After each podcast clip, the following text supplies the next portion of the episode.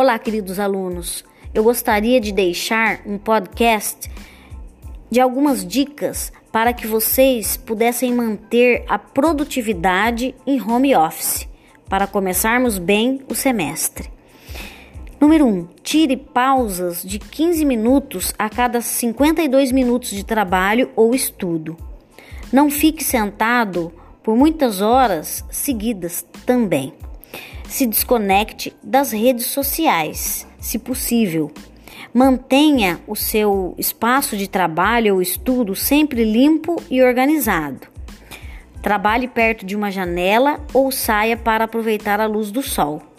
Tome café, tire uma soneca de 20 minutos e ao acordar e retornar ao seu trabalho ou estudo, certamente você estará duas vezes mais preparado. Procure não ficar de pijama o dia todo. Se vista adequadamente, crie uma rotina para que nós possamos manter a nossa produtividade e também evitar a solidão. É importante você entrar em contato com seus amigos, é, também aproveitar esse período de conectividade com as pessoas.